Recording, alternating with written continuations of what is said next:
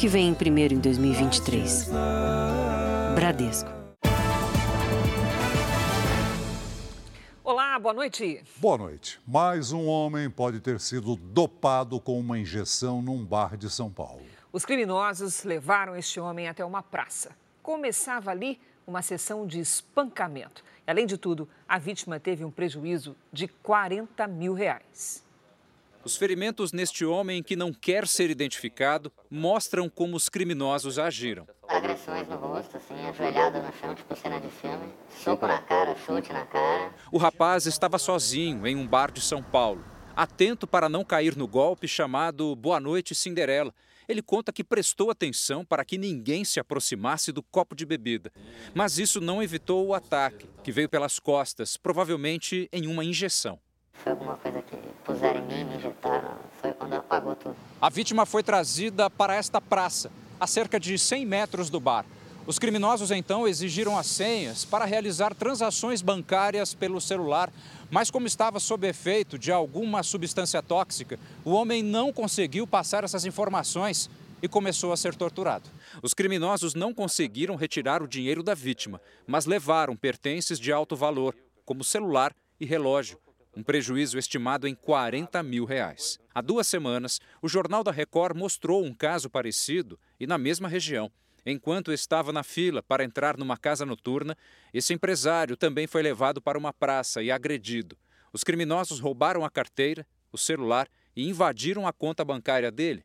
O prejuízo 37 mil reais. A polícia orienta que as vítimas procurem uma delegacia para relatar o que aconteceu. Somente assim será possível chegar até esses criminosos. Normalmente, são criminosos que praticam de forma reiterada essa conduta. São organizações criminosas focadas na prática desse tipo de crime. Para quem sofreu na pele com esse golpe, ficam o trauma e o medo para retomar a vida normal. Eu não quero pisar na calçada na rua. Agora não tenho coragem não. Veja agora outros destaques do dia. Greve no metrô afeta milhões de passageiros e provoca trânsito recorde em São Paulo. Criminosos que planejavam ataques tinham acesso a dados sigilosos do governo de São Paulo. Presidente Lula fala sobre plano de atentado e diz que foi uma armação de Sérgio Moro. Operação contra a chefe do tráfico de drogas do Pará termina com 13 mortos no Rio de Janeiro. E na série especial você vai conhecer o bode fujão, que conseguia soltar os animais da fazenda.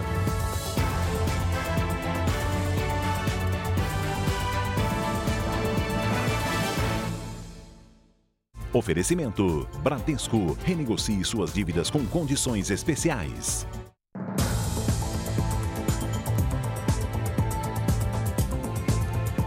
Mais de 2 milhões de pessoas foram prejudicadas hoje pela greve dos metroviários de São Paulo. Em buscas de alternativas, os passageiros recorreram aos ônibus e trens, o que provocou um caos no sistema de transporte público da capital paulista. Foi um começo de dia complicado para quem tentou se deslocar em São Paulo. Na estação Jabaquara do metrô, na Zona Sul, portas fechadas e dezenas de passageiros à espera. Josi é fisioterapeuta e precisava ir à casa de uma paciente recém-operada. A gente não está aqui de graça, não. Todo mundo aqui tem o que fazer. Todo mundo aqui tem filho para sustentar. Todo mundo aqui tem conta para pagar. Diabético, seu Nelson aguardava desde julho do ano passado para realizar um exame, marcado para hoje. Você vai hoje, se você não conseguir, é só daqui dois, três anos. Teve que pegar um táxi para chegar ao laboratório. Por sorte, deu certo. A greve paralisou três linhas do metrô: azul, verde e vermelha, e a linha prata do monotrilho. As linhas amarela e lilás do metrô, que são operadas por empresas privadas, funcionaram normalmente. Na estação Barra Funda, na Zona Oeste, passageiros souberam da paralisação quando chegaram às catracas. Me pegou totalmente de surpresa, não, nem esperava. E eu nem sei andar por aqui direito, sou do Rio. Eu saindo do plantão, 12 horas no hospital e quero ir embora e agora não consigo. Dona Nenete se recupera de uma fratura no ombro e estava a caminho da fisioterapia. Que eu não estou bem, com muita dor e cheguei aqui essa situação de não ter metrô. Para muita gente, o jeito foi recorrer aos trens, que ficaram lotados. Se daí uma sardinha lá, o trem já vem super lotado. Nas plataformas de ônibus não foi diferente. Veículos cheios e empurra-empurra. Um homem ficou com a perna presa na porta na terceira vez que tentou entrar em um ônibus. Já Cláudia teve o celular furtado da mochila no tumulto. Já perdi o celular e ainda perco o dia de trabalho. E quem optou pelos carros por aplicativo tomou um susto. Um horror de caro, 80 reais. Deu 280. A greve de metroviários impactou a vida de cerca de 2 milhões e 500 mil passageiros que usam as estações diariamente. Para desafogar pontos de ônibus e trens, a Prefeitura de São Paulo suspendeu o rodízio de carros durante todo o dia. Com o maior número de veículos nas ruas, a capital registrou recorde de congestionamento. Às 8h30 da manhã foram registrados 846 quilômetros de filas. Segundo a Companhia de Engenharia de Tráfego, o maior índice do ano. Mais uma vez, quem amargou o impasse entre metroviários e o governo de São Paulo foi a população. Humilhante, humilhante. A gente paga por isso. A gente acorda 4 da manhã, tem gente que acorda 5, chega 8, 9 em casa para a gente passar por isso aqui, ó. E olha, até o momento não há definição sobre o fim da greve dos metroviários. Uma audiência foi realizada no início da noite e não teve resultados. Uma assembleia dos trabalhadores acontece na sequência. Mais cedo, a Justiça do Trabalho negou a liberação das catracas do metrô de São Paulo e determinou o retorno das operações. Alguns trechos voltaram a operar, mas apenas até às 8 da noite. A cidade vivia uma situação de caos no transporte quando, perto das nove da manhã, o Sindicato dos Metroviários falou em liberar a passagem gratuita nas estações, enquanto as negociações com o metrô continuavam. Todos voltarem aos seus postos de trabalho, porque o metrô vai operar com catraca livre. O governador do estado, Tarcísio de Freitas, chegou a publicar a liberação das catracas nas redes sociais, mas voltou atrás depois que o metrô acionou a Justiça do Trabalho e a decisão foi anulada. O texto da liminar destaca que a liberação das catracas poderia provocar um colapso no sistema, colocando em risco a segurança de trabalhadores e usuários. Determina também o retorno imediato da operação, com 80% dos funcionários em horários de pico e 60% nos demais períodos. A multa ao Sindicato dos Metroviários, em caso de descumprimento, foi fixada em 500 mil reais por dia. A decisão da Justiça saiu no momento em que o governador Tarcísio de Freitas estava em reunião aqui no Palácio dos Bandeirantes com o secretário dos Transportes Metropolitanos e o diretor técnico do metrô. A orientação foi não negociar enquanto houver greve e acompanhar o cumprimento da decisão judicial. Em assembleia realizada à tarde, os metroviários decidiram manter a greve, mas retomaram as operações em alguns trechos das linhas 1, 2 e 3 do metrô, entre as 5 e meia da tarde e as 8 da noite. No começo da noite, não houve acordo em uma audiência de conciliação na Justiça do Trabalho. Nossa prioridade sempre é a segurança do nosso passageiro.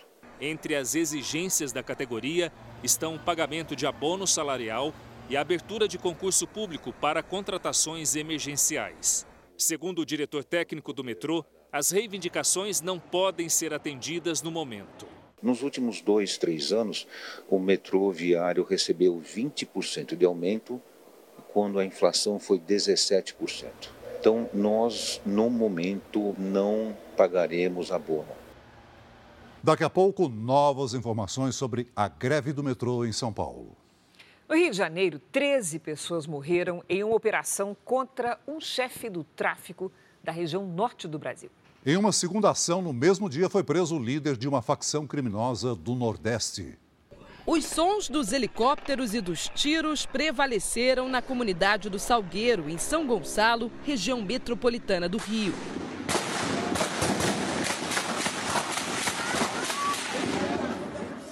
O traficante Leonardo Costa Araújo, conhecido como Léo 41, era o alvo principal da operação.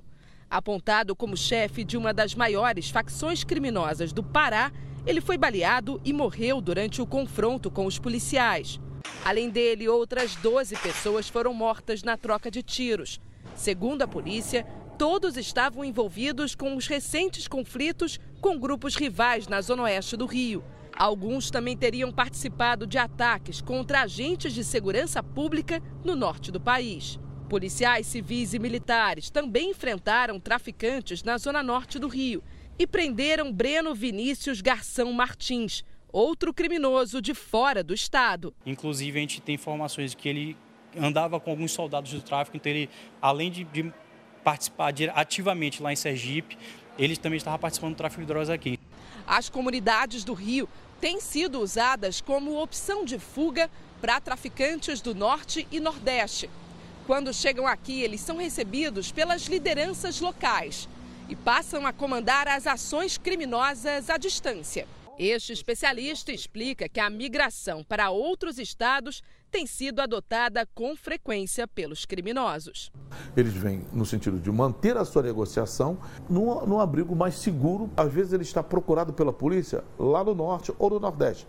Então ele vem para cá e começa a atuar daqui em nome de lá. Ou seja, aqui é a base, com a facilidade de comunicação, daqui é a base ele continua tendo seus negócios lá, fazendo online a negociação. Foi enterrado hoje o corpo do menino de 4 anos que caiu do quarto andar de um prédio no Rio de Janeiro. Heitor Gabriel Ferreira dos Santos estava com a tia no momento do acidente. Ela vai responder por homicídio culposo, ou seja, sem a intenção de matar. Um homem foi preso numa operação da Polícia Federal contra a venda de anabolizantes proibidos pela Anvisa. De acordo com as investigações, os produtos eram importados pelos Correios e distribuídos no Espírito Santo. A pena para o crime de comércio ilegal pode chegar a 15 anos de prisão. A perícia concluiu o laudo sobre a morte da vereadora e presidente da Câmara Municipal de Juazeiro do Norte, no Ceará. Yane Brena, de 26 anos, foi assassinada pelo namorado, Rickson Pinto, de 27 anos. Em seguida, ele tirou a própria vida. O crime aconteceu há 20 dias. Uma pessoa foi presa preventivamente hoje na nona fase da Operação Lesa Pátria, que investiga os ataques extremistas em Brasília no dia 8 de janeiro. O R7.com apurou que o detido é um major da reserva da Polícia Militar do Distrito Federal. Ele seria responsável por ensinar táticas de guerrilha aos manifestantes que depredaram a Praça dos Três Poderes. Em visita ao Rio de Janeiro, o presidente Lula voltou a criticar a manutenção da taxa de juros em 13,75%. Lula também disse acreditar que o plano para matar o senador Sérgio Moro foi uma armação. A agenda começou com a visita ao Complexo Naval de Itaguaí, no litoral sul do Rio de Janeiro. O presidente Lula foi ver de perto os avanços do Programa de Desenvolvimento de Submarinos em parceria com o governo francês. Cinco submarinos estão sendo construídos, um deles a propulsão nuclear. Lula mais uma vez não poupou críticas à alta taxa de juros do país e ao presidente do Banco Central. Quem tem que cuidar do Campo Neto é o Senado que o indicou. Ele não foi eleito pelo povo, ele não foi indicado pelo presidente, ele foi indicado pelo Senado. Quando eu tinha um Meirelles que era indicado meu, eu conversava com o Meirelles. Mas agora, se cidadão quiser, ele nem precisa conversar comigo, ele só tem que cumprir a lei que estabeleceu a autonomia do Banco Central. Ele precisa cuidar da, da política monetária, mas ele precisa cuidar também do emprego, precisa cuidar da inflação e precisa cuidar da renda do povo. Todo mundo sabe que ele não está fazendo. Se ele estivesse fazendo, eu não estava reclamando. Pela lei da autonomia do Banco Central, o Conselho Monetário Nacional pode propor ao presidente da República a exoneração do presidente do Banco Central. Mas ele só deixa o cargo se o Senado aprovar por maioria absoluta. Lula também mostrou desconfiança em relação ao plano de atentado contra o senador Sérgio Moro, revelado ontem pela Polícia Federal. Eu não vou, não vou ficar atacando ninguém sem ter provas. Eu acho que é mais uma armação. E se for mais uma armação, ele vai ficar mais desmascarado ainda Sabe, eu não sei o que ele vai fazer da vida se ele continuar mentindo do jeito que está mentindo. À tarde, o presidente Lula foi conhecer as obras de reconstrução do Museu Nacional na Quinta da Boa Vista, destruído pelo fogo em 2018. O senador Sérgio Moro, do União Brasil do Paraná, divulgou um vídeo em que rebate a declaração do presidente Lula. Eu repudio veementemente essas afirmações. Há uma família ameaçada pelo crime organizado. Se o presidente não tem nenhum apreço por mim, pela vida humana, peço pelo menos que respeite aqui a minha família. Peço que respeite o trabalho que a Polícia Federal está realizando e o trabalho que as polícias que estão prestando segurança a mim e a minha família estão fazendo. O mercado financeiro reagiu mal à manutenção da taxa básica de juros em 13,75% ao ano. A bolsa fechou em queda e o dólar voltou a subir. Vamos aos números. No dia seguinte ao anúncio feito pelo Banco Central, o índice Bovespa caiu 2,29% e o dólar fechou em alta de 1%. A moeda americana está cotada a R$ 5,29. O governo da China liberou as importações de carne bovina do Brasil. O embargo tinha sido anunciado depois de um caso atípico da doença da vaca louca em Marabá, no Pará. A liberação das exportações vale para as carnes de animais abatidos a partir desta sexta-feira.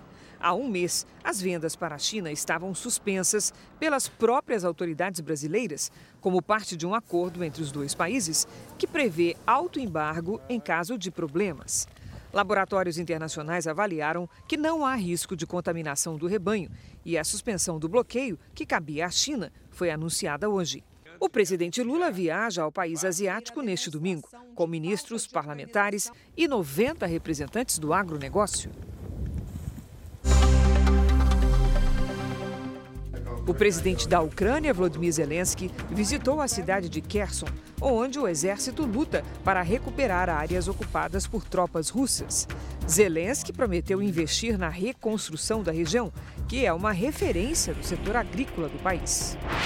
Um problema técnico derrubou o primeiro foguete construído totalmente por uma impressora 3D. Ele foi lançado nos Estados Unidos, mas não foi capaz de entrar em órbita.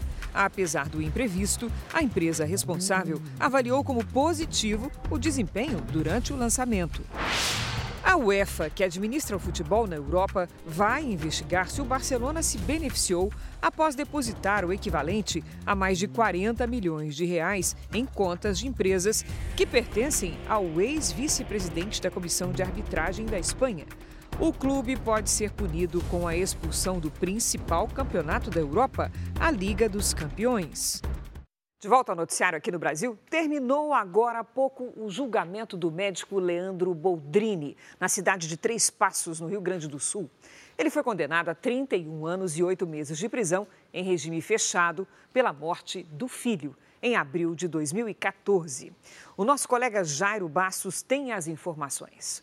Olá, Jairo, boa noite. Olá, Cris. Boa noite para você, a todos. Boa noite a todos que estão nos acompanhando. O médico Leandro Boldrini foi novamente condenado por homicídio qualificado com agravantes por participação na morte do próprio filho, Bernardo, em abril de 2014. Na época, o menino tinha 11 anos. O médico também foi sentenciado por falsidade ideológica, mas absolvido pelo crime de ocultação de cadáver. A madrasta de Bernardo e outras duas pessoas já haviam sido condenadas pelo crime. Leandro Boldrini já havia sido condenado em 2019, mas a sentença foi anulada pela Justiça Justiça. A defesa de Leandro Boldrini falou depois do julgamento, disse que aceitou a decisão e não vai recorrer. Cris, Celso. Obrigada, Jairo. Nós voltamos com informações da greve dos metroviários aqui em São Paulo. Neste momento, eles estão em uma assembleia para discutir se aprovam uma proposta do Ministério Público do Trabalho e encerram a greve. A volta para casa também foi um desafio em São Paulo. Vamos falar ao vivo com a repórter Adriana Perrone, que está na Estação da Luz, no centro da capital paulista. Olá, Adriana, boa noite. Como é que está a movimentação por aí agora?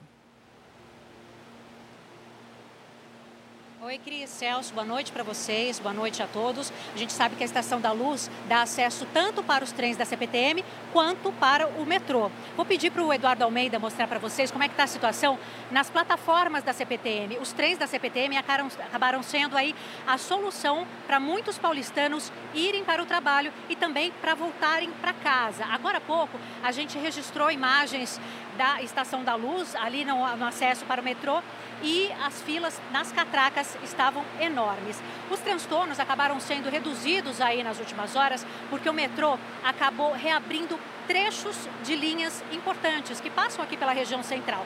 E uma dessas linhas é dar acesso aqui pela Estação da Luz. Agora, segundo o metrô, a reabertura é parte do plano de contingência que para a companhia não alcançou aí o percentual de 60% dos funcionários, como foi determinado pela Justiça. Para quem optou então por voltar de carro, a situação continua complicada, ainda que um pouco menos do que a gente viu no período da manhã. Para vocês terem uma ideia, há 20 minutos a cidade toda estava registrando aí 447 quilômetros de congestionamento. Cris Celso. Obrigada, Adriana. Em Goiânia, peritos investigam se uma pane causou a queda de um avião bimotor sobre duas casas. Dois irmãos morreram. O circuito de segurança mostra o momento em que o avião cai. Uma das casas atingidas é a dessa funcionária pública. Eu estava na cozinha tomando um café. Quando eu vi, a casa estava caindo os pedaços. Eu saí correndo de lá de dentro. O avião é um modelo Sêneca, ano 93, fabricado no Brasil. Segundo a Agência Nacional de Aviação Civil, a documentação está regular. A aeronave saiu de Taiobeiras, no norte de Minas Gerais, e tinha como destino Goiânia. Levava seis pessoas, o piloto e cinco passageiros. Os irmãos e empresários Leonardo e Bruno Rodrigues da Rocha morreram no hospital. Outros três ocupantes continuam internados. Indira estava na aeronave e recebeu alta hoje. Foi muito rápido, o atendimento foi muito rápido, os cuidados foram muito rápidos. Técnicos do CENIPA, órgão da Força Aérea responsável por investigar acidentes aéreos, periciaram o local. Minutos antes do avião cair, o piloto teria pedido à torre de controle do aeródromo de Goiânia para fazer um pouso de emergência. De acordo com dados do CENIPA, nos últimos 10 anos foram registrados mais de 1.800 acidentes aéreos no Brasil. Em 2023, até agora, foram pelo menos 48 ocorrências, com 15 mortes. De acordo com este professor de ciências aeronáuticas, mais de 97% das aeronaves registradas no Brasil são de pequeno porte. É natural que as aeronaves, o maior número de acidentes aconteça com aeronaves pequenas, porque o maior número de voos é com aeronaves pequenas. Mas se a gente observar isso relativamente, a quantidade de aeronaves voando ainda é um número muito pequeno. Veja a seguir: criminosos que planejavam matar autoridades tinham acesso a dados sigilosos do governo de São Paulo. Câmara e Senado têm disputa de poder por medidas provisórias e atos do governo podem perder validade.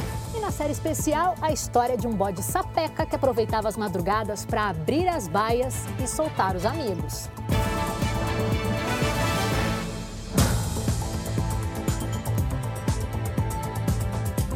Na França, mais de um milhão de pessoas saíram às ruas. Foi um novo dia de protesto contra a polêmica reforma da Previdência. Além das manifestações, uma greve geral foi convocada. Mais de 170 pessoas foram presas e 149 policiais ficaram feridos nesta quinta-feira. Autoridades estimam que mais de 250 protestos aconteceram hoje em todo o país, alguns violentos. Em Rennes, policiais responderam aos ataques dos manifestantes com bombas de gás e jatos d'água. Em Paris, uma multidão se reuniu na Praça da Bastilha. Longe dali, manifestantes bloquearam um dos acessos ao principal aeroporto da capital. Trens e metrôs também reduziram o funcionamento. Na quinta-feira passada, o governo aprovou o projeto de lei que aumenta a idade mínima de aposentadoria de 62 para 64 anos. O presidente Emmanuel Macron usou um artigo da Constituição que autoriza o governo a validar o texto sem passar pela Assembleia Nacional, equivalente à Câmara dos Deputados brasileira. O executivo do TikTok foi interrogado hoje pelo Congresso americano. O governo dos Estados Unidos quer banir a plataforma do país por temer que ela seja usada para espionagem e publicidade da China. O aplicativo é de propriedade de uma companhia chinesa, embora não possa operar no próprio país. O presidente da empresa, Shou Zixiu, teve que responder aos parlamentares se os dados de usuários americanos são acessados pelo governo chinês. Autoridades dos Estados Unidos, Canadá e União Europeia temem que a rede social esteja servindo como porta de espionagem por parte da China. Mas Xiu afirmou que a plataforma nunca recebeu nenhum pedido do governo chinês para acesso às informações e que os dados confidenciais são protegidos contra a ação de hackers. Os dados são protegidos contra acesso estrangeiro indesejado e o TikTok continuará sendo um local de livre expressão e não será manipulado por nenhum governo, afirmou.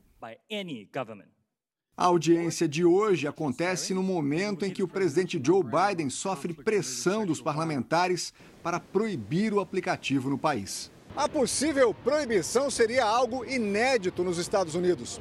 O TikTok foi a rede social que mais cresceu nos últimos dois anos. Só entre os americanos há mais de 150 milhões de usuários. E esta explosão também contribuiu para alertar as autoridades. A promoção de conteúdos impróprios é alvo de críticas. Shou Xiu disse que a empresa investiu em medidas para proteger os jovens que usam o aplicativo. Na Tailândia, o que era para ser um momento de diversão quase virou uma tragédia. Um turista de Hong Kong saltou de uma plataforma de 30 metros de altura, amarrado pelos pés. Quando a corda estava prestes a puxá-lo de volta para cima, ela estourou e o homem caiu na água. Toda a cena foi registrada pelos amigos de Mike, de 39 anos. Ele conseguiu nadar até ser resgatado e, em seguida, foi levado ao hospital. A fiscalização do Ministério do Trabalho resgatou cinco trabalhadores que estavam em condições semelhantes à escravidão no festival Lollapalooza, em São Paulo. Eles eram carregadores de uma empresa que prestava serviços de logística de bebidas para o evento. Segundo a denúncia, os trabalhadores não tinham registro formal, faziam uma jornada de 12 horas de dia e durante a noite dormiam no chão ou sobre caixas de bebidas para fazerem a segurança da carga. Em nota, a empresa responsável pela organização do evento informou que, diante da constatação, encerrou imediatamente o contrato com a terceirizada. O Lola Palusa reúne bandas e artistas internacionais. O ingresso por dia pode chegar a mais de 5 mil reais.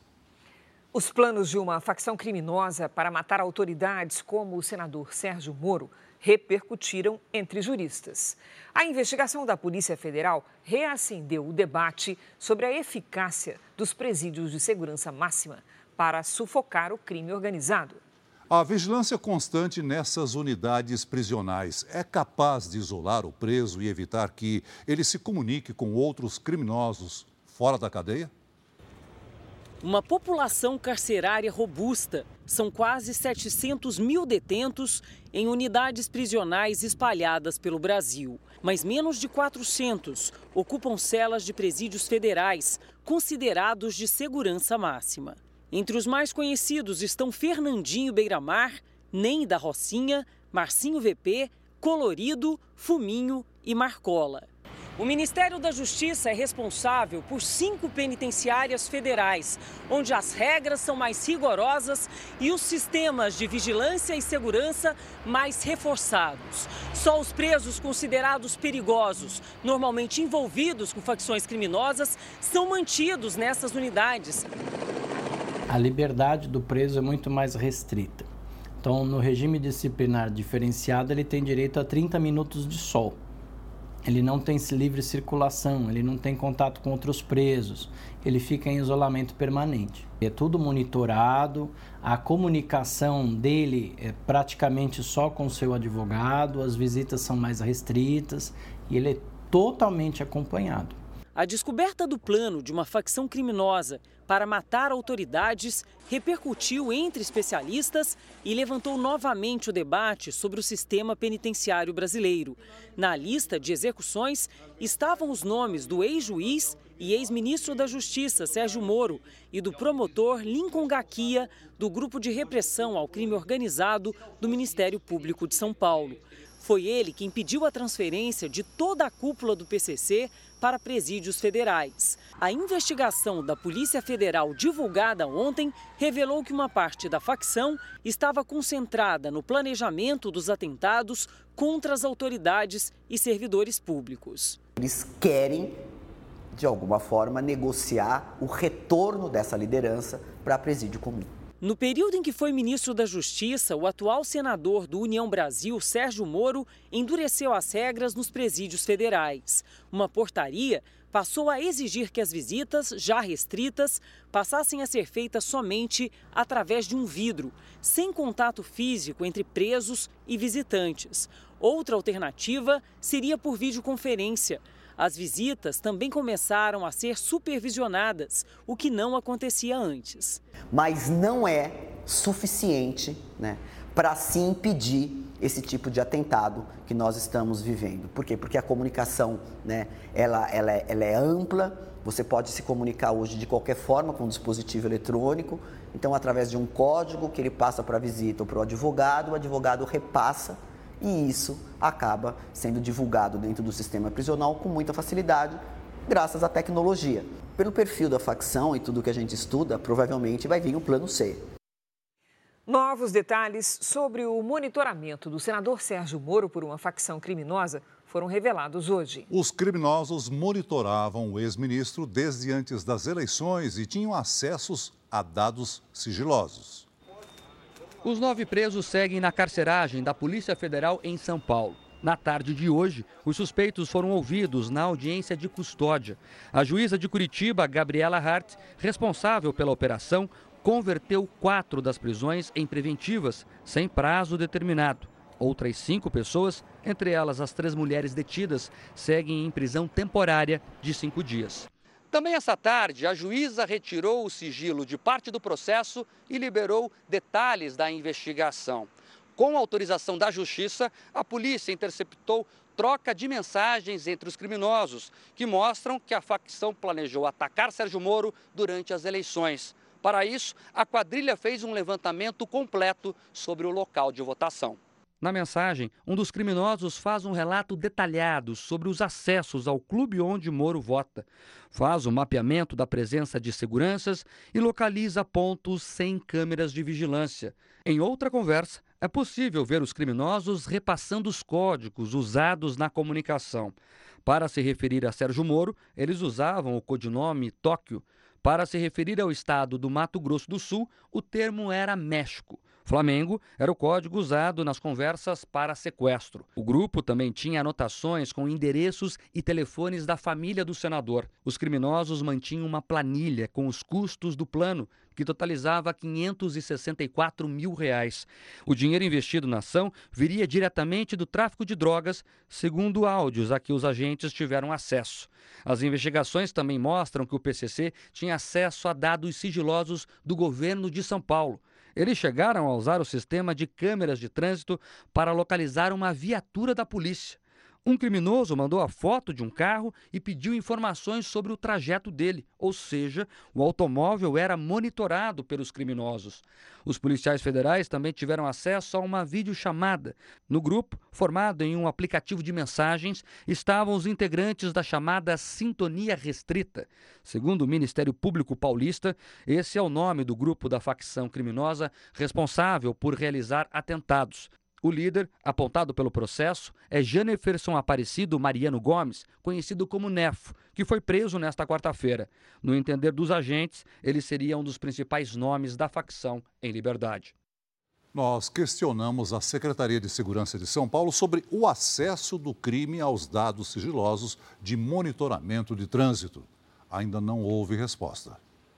Voltamos a falar agora sobre a greve no metrô em São Paulo. O governador Tarcísio de Freitas decretou ponto facultativo nas repartições públicas estaduais da capital.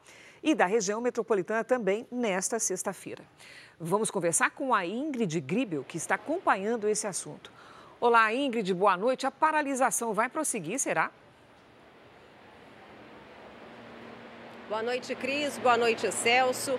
Essa é a resposta que todos os paulistanos agora querem saber, né? Os metroviários estão reunidos nesse momento numa assembleia para definir os próximos passos. O sindicato da categoria, agora há pouco, se manteve disposto a aceitar a proposta apresentada mais cedo pelo Ministério Público do Trabalho, que prevê abono salarial para a categoria de R$ 2.500 por ano entre 2020 e 2022, se o metrô aceitar também essa proposta, isso até às 11 horas da noite, os metroviários retomam imediatamente as operações.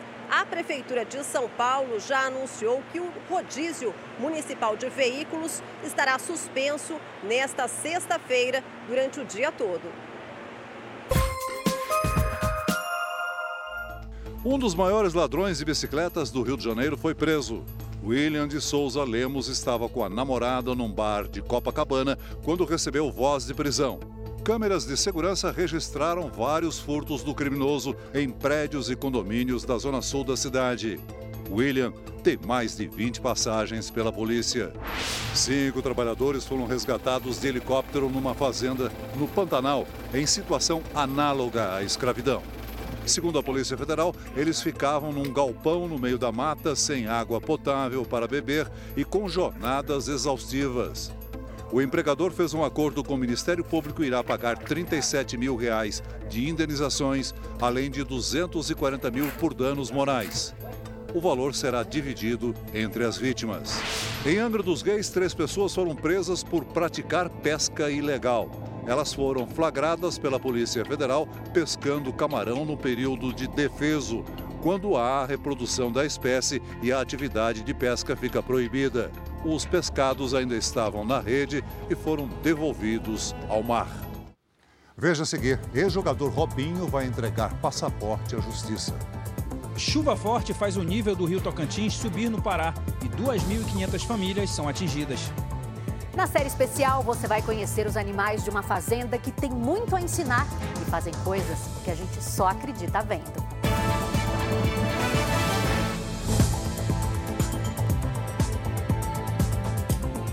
O Congresso virou palco de uma disputa entre deputados e senadores por causa do processo de votação das medidas provisórias. Enquanto os presidentes da Câmara e do Senado não chegarem a um acordo, projetos importantes do governo podem perder a validade.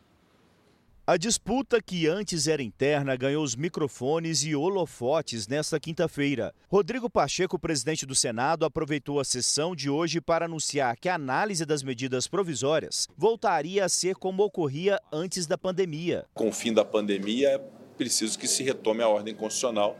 Foi esse o entendimento da mesa do Senado. E eu espero também que seja o entendimento da mesa da Câmara dos Deputados. O ato que confirma a mudança foi publicado no fim da tarde e amplia o racha entre as duas casas. As medidas provisórias publicadas pelo governo têm peso de lei por até 120 dias. Antes da pandemia, elas passavam primeiro por uma comissão mista, com deputados e senadores, que alternavam a relatoria do projeto. Depois seguiam para votação no plenário da Câmara e, se aprovadas, iam ao plenário do Senado. Se houvesse alguma mudança, a palavra final era dos deputados. Depois de março de 2020, o texto deixou de passar pela comissão mista e seguiu direto para a Câmara, onde um deputado é o relator, e depois para o Senado. Na prática, o Senado perdeu importância na condução do processo. Diante do impasse, o presidente da Câmara se irritou com integrantes do Senado. Disse que Rodrigo Pacheco só se sentou ontem na mesa de negociação e que quem tem a perder se não houver solução é o governo. O prejuízo vai ser para o governo atual. E eu quero aqui deixar claro para quem tiver dúvidas, eu recebi solicitação expressa do governo federal de manutenção do rito atual. Depois, no fim da tarde, Lira divulgou uma nota em que afirma: No período difícil da pandemia, a votação de medidas provisórias diretamente nos plenários da Câmara e do Senado, sem passar por comissões mistas, se mostrou dinâmica e eficiente. E concluiu: a presidência da Câmara dos Deputados segue firme em busca do entendimento com o Senado Federal. O embate interno não é por pouca coisa. A definição do rito das MPs vai determinar mais poder político. Com as medidas indo direto para o plenário, os presidentes das casas ganham ainda mais poder na tramitação das medidas e na escolha de relatores. Arthur Lira quer manter esse processo, enquanto adversários políticos dele, como o senador Renan Calheiros, querem voltar ao sistema antigo para enfraquecer o presidente da Câmara. Enquanto o Congresso mantém essa briga interna, 26 medidas provisórias, a metade editada pelo governo do presidente Lula, podem perder a validade. Com o receio de um acirramento, o governo tem dito que vai permanecer neutro. O governo não vai meter a colher num tema que são das duas casas. Ao governo interessa o quê? E acredita no quê? Que tanto Câmara quanto Senado serão responsáveis para garantir que as medidas provisórias que estão lá, que são tão importantes para o povo brasileiro, sejam votadas o mais rápido possível. O Brasil bateu um recorde com a arrecadação de impostos no mês de fevereiro. Vamos aos dados divulgados pela Receita Federal. Quase 159 bilhões de reais entraram nos cofres da União no mês passado. O valor representa uma alta de 1,28% em relação a fevereiro de 2022 e é o melhor desempenho desde o início da série histórica em 1995. Já no primeiro bimestre, a arrecadação bateu quase 411 bilhões de reais, um aumento de 1,19% em relação ao mesmo período do ano passado. Uma força-tarefa composta por militares e servidores do estado do Pará trabalha para retirar moradores de áreas atingidas por enchentes em Marabá. A chuva forte fez o nível do rio Tocantins subir e 2.500 famílias foram atingidas. Ruas inteiras invadidas pela água. Em Marabá, a altura do rio Tocantins chega a 11 metros e 65 centímetros acima do nível normal. Nesse bairro, a água chega a tocar o telhado das casas. Não ficou quase nada. Até o guarda-roupa que a da neném perdeu tudo. A Prefeitura de Marabá decretou o estado de emergência. São 14 pontos de alagamento. Nós estamos em uma das áreas mais afetadas pela cheia do rio Tocantins, em cima de um campo de futebol. O nível da água está tão alto que dá para tocar no travessão. Uma força-tarefa com integrantes do Exército e servidores estaduais foi criada para retirar as famílias de áreas críticas.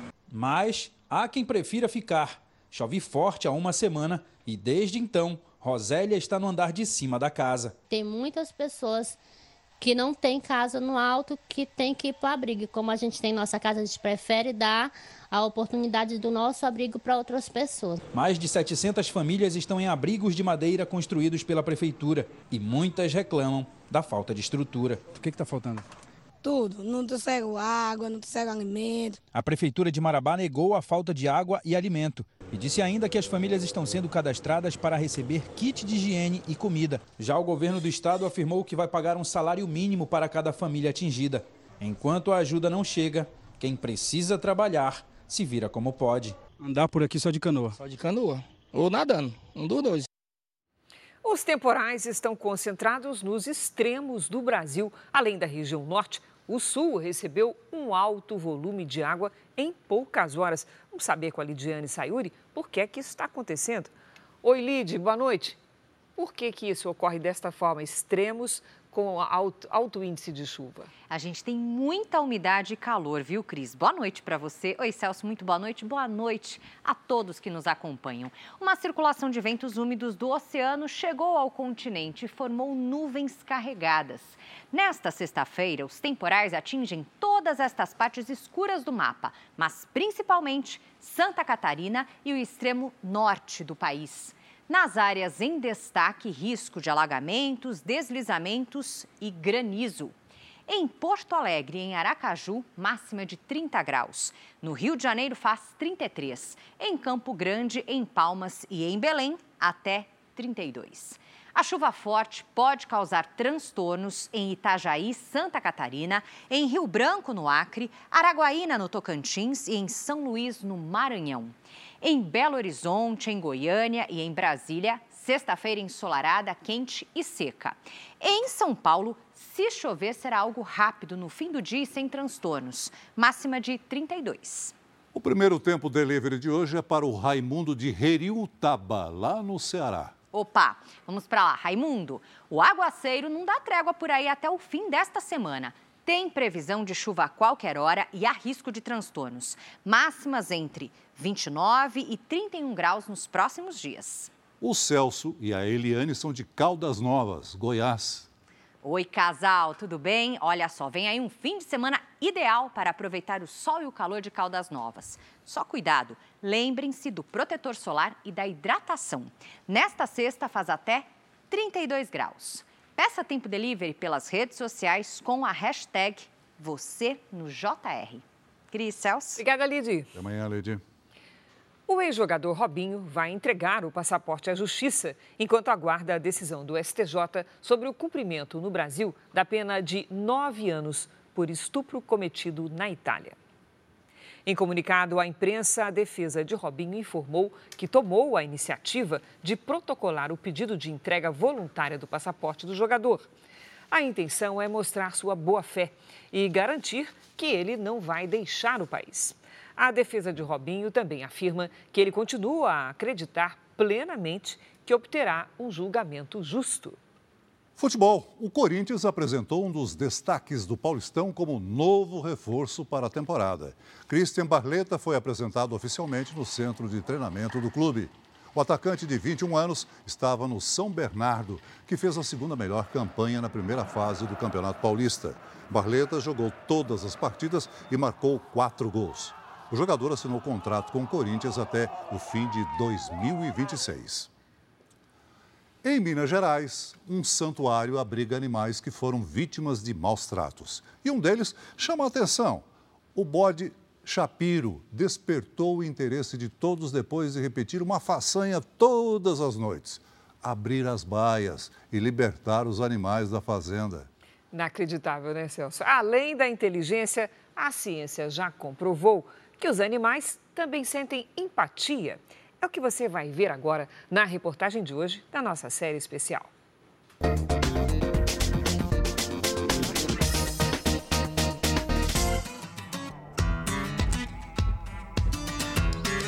No município de Camanducaia, no extremo sul de Minas Gerais, esta fazenda transformada em santuário convida quem chega a aprender com os animais. Aqui, eles são chamados de mestres.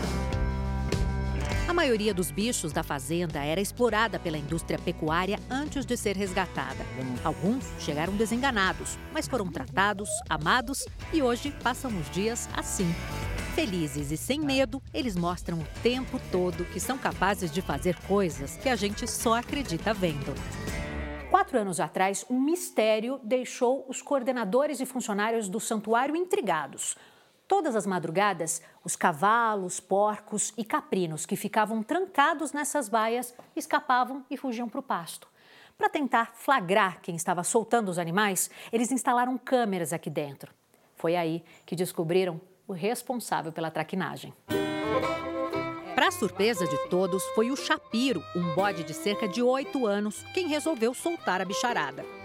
Ele fez questão de mostrar para nossa equipe, todo orgulhoso, como agia antes de ser descoberto. Abre todo mundo, põe todo mundo no corredor, abre, sai no meio da noite. Ele, inclusive, consegue abrir o barracão onde fica toda a comida. Aí, às vezes, no meio da noite, a gente tem que ir lá, daí conclusão. As porteirinhas agora têm pregos também. Patrícia e Vitor são os coordenadores do santuário que existe há 11 anos e conta com a ajuda de funcionários, voluntários e das doações financeiras. Moisés é um carneiro que vivia com uma companheira ovelha em outra parte da fazenda. Até que em junho do ano passado, ela morreu.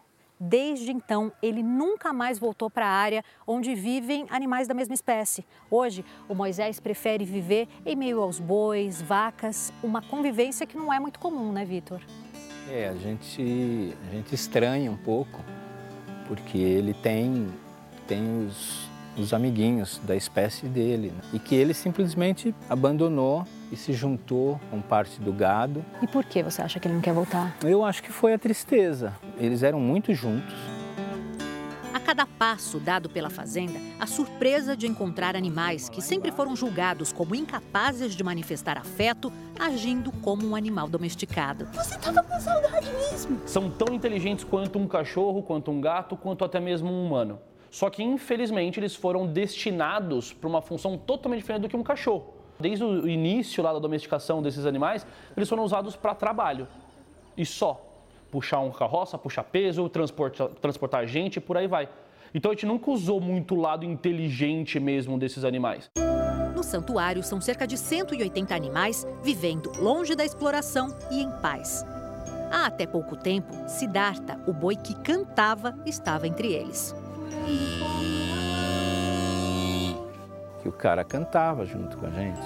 Quando a gente contava a história dele, ele chorava ele sorria, ele pedia massagem.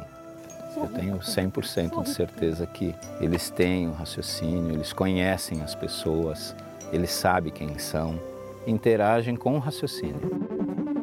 Patrícia conta que as búfalas do santuário reconhecem de longe quem um dia fez mal a elas. O pecuarista veio até aqui. Ao escutar a voz do sujeito, elas correram até onde dava cerca, para o ponto mais distante que elas conseguiram encontrar deles, porque é inteligente evitar o sofrimento. Agora encontre nessa imagem alguém que, em tese, não poderia estar ali. Essa é a Sol, uma vaquinha que conseguiu a proeza de ser adotada pelas búfalas. Ela virou grande amiga de uma delas. Sol e Salubá, de um ano, sofriam maus tratos e hoje são inseparáveis. As duas eram bebezinhas muito bebezinhas. E as duas criam uma conexão.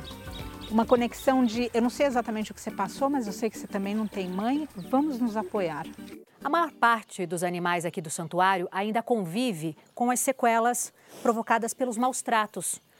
Apesar disso, o que a gente vê por aqui é uma convivência não só pacífica com os seres humanos, mas também cercada de amor e carinho. Será que eles são capazes de perdoar? Os animais eles não pensam no passado e eles não vivem o futuro, exceto os cães e os gatos cada vez mais, é por isso que os problemas comportamentais existem. Mas a maioria dos animais, eles vão pensar exclusivamente no presente. Eu vou viver. Amor, estímulo e liberdade são as condições oferecidas pelo santuário para quem viveu boa parte da vida com a morte precoce como destino certo. Os animais agradecem e respondem.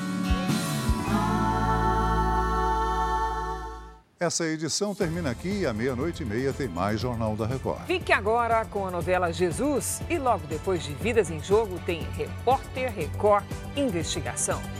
Ótima noite para você. Boa noite.